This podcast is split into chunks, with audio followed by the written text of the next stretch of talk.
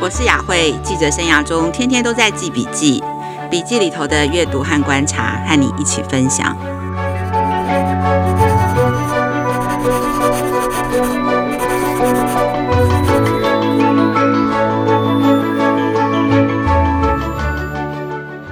大家好，我是雅慧。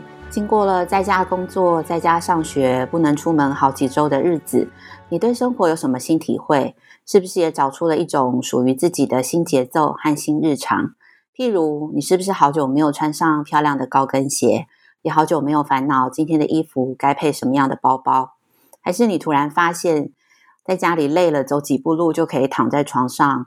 或者是当你想要上厕所的时候，你也不用怕，因为在外面跑行程不太方便了。本周的教育笔记，我想跟大家分享一个日常生活的观察。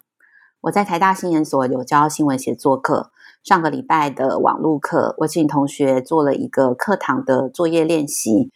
在课堂上，请同学们安静下来，观察一下生活的环境里，找到一个物件，然后这个物件呢，是自从你隔离在家上班上学以后。你看，它有了一个全新的意义。然后，请同学用写作的方式介绍给大家这个物件是什么，在隔离前和隔离后有什么不一样的意义。那你呢？假如是你，你会选什么物件？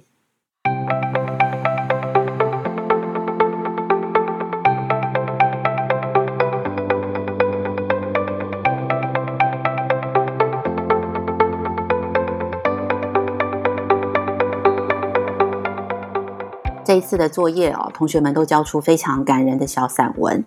这些被用全新眼光观看的物件，今天我分为两类，和大家一起分享。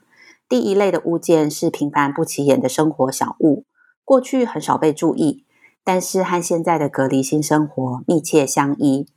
有一位马来西亚的乔生哦，他说：“嗯，代表他隔离人生的物件是叫做他的赖的。”家庭群组截图，然后他说他高中离开家的时候，那时候是头也不回，就想要从马来西亚到台湾，甚至他都没有跟他爸爸妈妈呃说再见，他就自己去机场了。那可是来到台湾以后，然后在这次疫情就发现，其实现在要回家也都很困难，然后其实对家人的感情也有了完全不一样的想法。他的文章里头有一段写着这样。因为远距让我多出了很多的时间，现在也会固定至少一个月跟家人视讯一到两次，回报各自的状况。当然，我也不再已读群组的讯息，反倒是他们，就是爸爸妈妈，他们开始已读我了，就是已读不回吧。这波疫情虽然把我困在了宿舍，但也因为这波疫情让我打开了心房，让家人慢慢的走了进来。好，还有一位同学，他选择的这个物品是叫椅子。这位住在高雄的同学啊，就是后来他从台北回到高雄以后，之前呢，他在宿舍有一张自己舒适的靠背的椅子，但是回到高雄家里以后哦，每天他是坐在一张塑胶的四脚凳上上网课，还有做新闻写作的网络采访。这个塑胶椅是没有靠背的。然后他写了一段很有趣的文字。他说：“回想我以前的生活，好像没有什么时候是像现在这样这么亲密不间断的和一张椅子相处。平常上学的时候，虽然在学校也会坐椅子，但是下课时间还是会走去上厕所、吃中餐、晚餐，走去下个教室，走回家，会进行长距离的移动。不像现在，屁股几乎完全不需要移动，即便移动也只是短短五公尺的短距离。就算是放暑假在家好了。”暑假的时候也不会全部的时间都坐在椅子上，可能会花比较多的时间躺在床上，所以不会有屁股痛的问题。虽然有时候会觉得有点困扰，不过这种不舒服倒是提醒了我，工作也要有时间限制，不要无止境的工作下去。屁股痛的时候就像时钟响了一样，提醒我要去小憩一会，吃点水果，做做家事，中场休息。所以呢，这些椅子虽然有缺点，但也不是没有好处呢。不晓得大家在家工作的时候，是不是也常常会忘记时间，就是坐在那边一直盯着电脑，忘记下班，忘记吃饭，要提醒自己哦。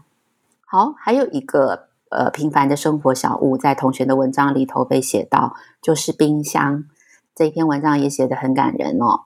这位同学写着：现在仔细想想，才发现一周一次的出门采买任务，对我来讲非常的重要。首先是拯救了我对冰箱被掏空的恐惧，看着食物日渐减少，就像是到了月底发现自己准备吃土那样子的可怕。再来就是让我短暂回归到这个社会，不然每天关在家里会有一种与世隔绝的感觉。最后是和一个浪浪的约定，浪浪就是流浪狗哦。大概在两个月前，我们这个街区来了一只狗狗。第一次遇到它的时候，我问我老妈可不可以养它，结果老妈就是老妈，她一句“你都养不起自己了，你还想养狗”，带来的双重打击真是犯规。那时候我默默的跟狗狗约定，在我可以带它回家之前，我每个星期都会来看它。冰箱大概就像一个沙漏吧，里头的食物一点一滴的消失，就像流沙流下了水池，用它独特的语言宣告时间的流逝。每次打开冰箱，都殷殷期盼着下一个采买日的到来，可以出门散心、买食物，跟狗狗 say hello。觉得这篇文章写得很感人哦，就是这些事情可能在我们平常繁忙的日子里头都不会被我们观察哦，但是像现在这样子的隔离人生哦，我们就有很多新的体会。好，还有一个同学的日常小物，他其实写到的是手机的前镜头哦。他有一个很深刻的观察，就是在视讯软体中，自己的那个小视窗里头，点头、微笑、眼神游移，一举一动都会被手机镜头清楚地记录下来。镜头前的自己是不是做出了与当下情境合一的反应？有没有回应他人的期待？跟他人视讯的时候，不知不觉就会形成这种观察、自我叩问。及时修正的思考回路跟惯性的行为模式，直到下线以后，每每感到精疲力尽，才发现疫情之后使用手机的摄影功能，比起注视他人跟外界，我更在意的是镜头中的自己。从满足自己窥探的渴望，到演绎自身形象的完美，手机镜头在疫情之后有了截然不同的诠释跟操作。直到在镜头前可以感到轻松自在，都免不了一些耗费心神的练习。这篇文章我看了也很有感觉哦，就是我们自从开始无止境的线上会议之后哦，其实这跟过去在开会不太一样，因为过去你开会的时候，你会看到你的同事、你的伙伴，但是你看不到自己。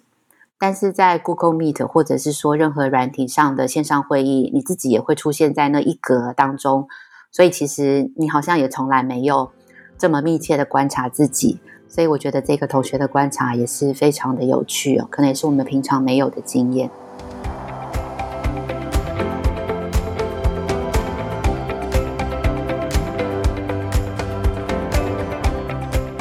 好，那第二类的这种呃代表自己隔离生活的物件呢，我觉得同学也写了很多，这些物件是鼓励自己的物件，因为真的隔离的生活对于情绪哦有很大的影响。那我觉得这些呃这几篇非常值得跟大家分享，也希望把这些方法也可以带给你哦。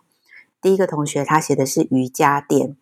他说：“这这位同学也是侨生哦。他说他第一次隔离的时候，他那时候他觉得自己一个人有好也有坏。好处是你在房间里头呢，不洗头不洗澡，你穿什么，音乐播多大声，多晚睡都没有人管你。但坏处就是你只能跟自己相处，发现自己可以在一整天都不说话，你可以躺在床上划手机、划电脑，活在四面墙的安全世界。”还记得他那时候从国外回到台湾隔离第五天的时候，我发现我自己不跟人互动是会难受的要死。即使是晴天，我的心情都是很低落，完全提不起劲。看奥斯卡得奖电影也觉得非常的乏味无趣。然而，所幸的是，当时的我滑到 YouTube 上面的 workout 的影片，心里想着反正有空，就把酒店的地板擦了五遍，做了二十分钟的运动。一做就发现不得了了，平板支撑是有什么样的魔法，可以让时间变得特别的慢，一分钟好像五分钟那么长。做完 workout 的第一个想法，居然是明天我还要继续运动。如果是平常的我，我应该会隔一个礼拜再考虑看看。没有想到接下来的九天，我都有做有氧运动，虽然没有练成明显的肌肉，但我心里却充实不少，至少有精神耍废。用正面态度看待疫情的新闻。这次的隔离生活，我也采用同样的方法，强迫自己一天一运动，无论是运动一小时还是二十分钟。幸运的是，在宿舍里，我可以用我的瑜伽垫。在打开瑜伽垫的那一刻，心里就会感到踏实，减少焦虑。希望这个也可以分享给大家哦。好，第二个分享是呃，关于提振自己心情的日常生活小物。这位同学写的是扫具。他说：“焦虑的情绪跟感受在这段日子里头会一直冒出头，一冒出头就会让人坐立难安，无法专注，进而唉声叹气、怨天尤人，然后丧失一切生产的动力。既然都已经坐立难安了，我就动一动吧。原本妈妈没有喊三次，我是不会开始打扫的。但是现在没有办法再继续盯着电脑的时候，我不想要再思考期末报告，不想要再看。”只能看了以后觉得很无能为力的新闻的时候，我就站起来扫扫地上的碎屑，擦擦书柜的玻璃，同时用力扫扫心中的暴戾之气，试图理出新的方向。所以这位同学透过打扫也在整理自己的心情哦。那最后一个跟大家分享同学写的小物是便利贴，那这个小物蛮鼓励、蛮鼓舞人心的。那最后我就用这个小故事也。祝福大家。好，这位同学写的是便利贴代表我的隔离人生。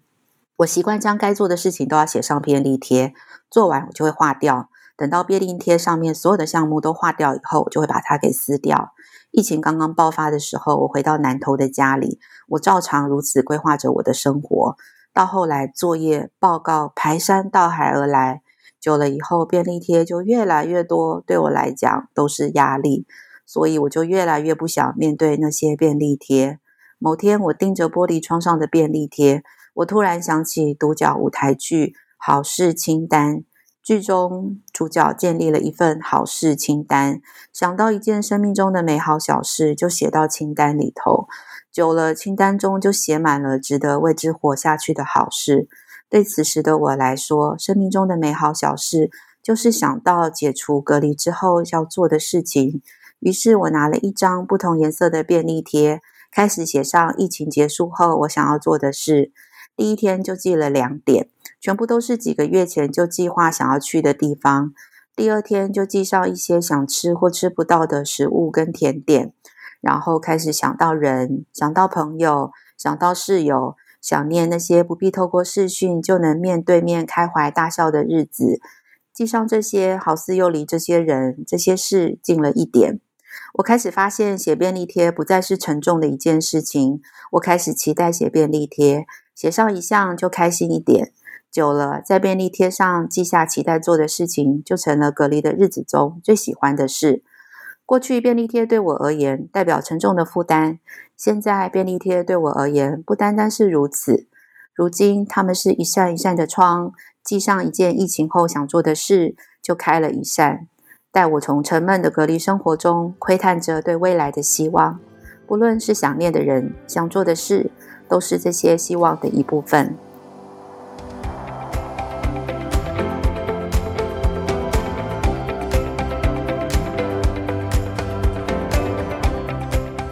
今天总编辑的教育笔记，我把这些学生写的文章分享给大家。那我也希望我们在这段日子里。虽然很多事情不能做，很多事情很想念，但是我们也有了一个全新的眼光跟全新生活的机会。那我想，我们就试试看，用这些全新的眼光来生活，替生活找到一些不同的趣味。那呃，接下来做一点短短的读者回应哦。在六月三号，有一位听众张玲珍，他有提到想要听家长成长的主题哦。那我们曾经在会客室的第六集有请到卫福部心口司的司长，他有谈到他怎么做爸爸的过程哦。另外在会客室的第八集，我们也曾经邀到一对很特别的母女，分享他们用一年的告白，在对话中见证彼此的成长，也聊了他们的关系修复之旅。这一非常的感人，欢迎大家前往收听。那也请大家期待哦，在六月底呢，我们也会邀请李崇建老师，应该也会对大家呃对这类的议题可以听到一些呃你们想要听到的答案。另外，也要非常谢谢一三五 KHF，呃，您在 Podcast 上给我们的五星评价，同时你说父母教养的路上有亲子天下会客室跟总编辑会客室同理妈妈的心，让我感到不孤单，很感谢。那你的评价也让我感到不孤单哦。非常谢谢大家今天收听总编辑教育笔记，我是总编辑陈雅慧，亲子天下 Podcast，周二谈教育，周四聊生活，欢迎关心孩子教育教养的你订阅收听 Apple Podcast，请给我们五星评价。想要听什么节目，也欢迎大家来许愿池给我们回馈。我们下次见喽，拜拜。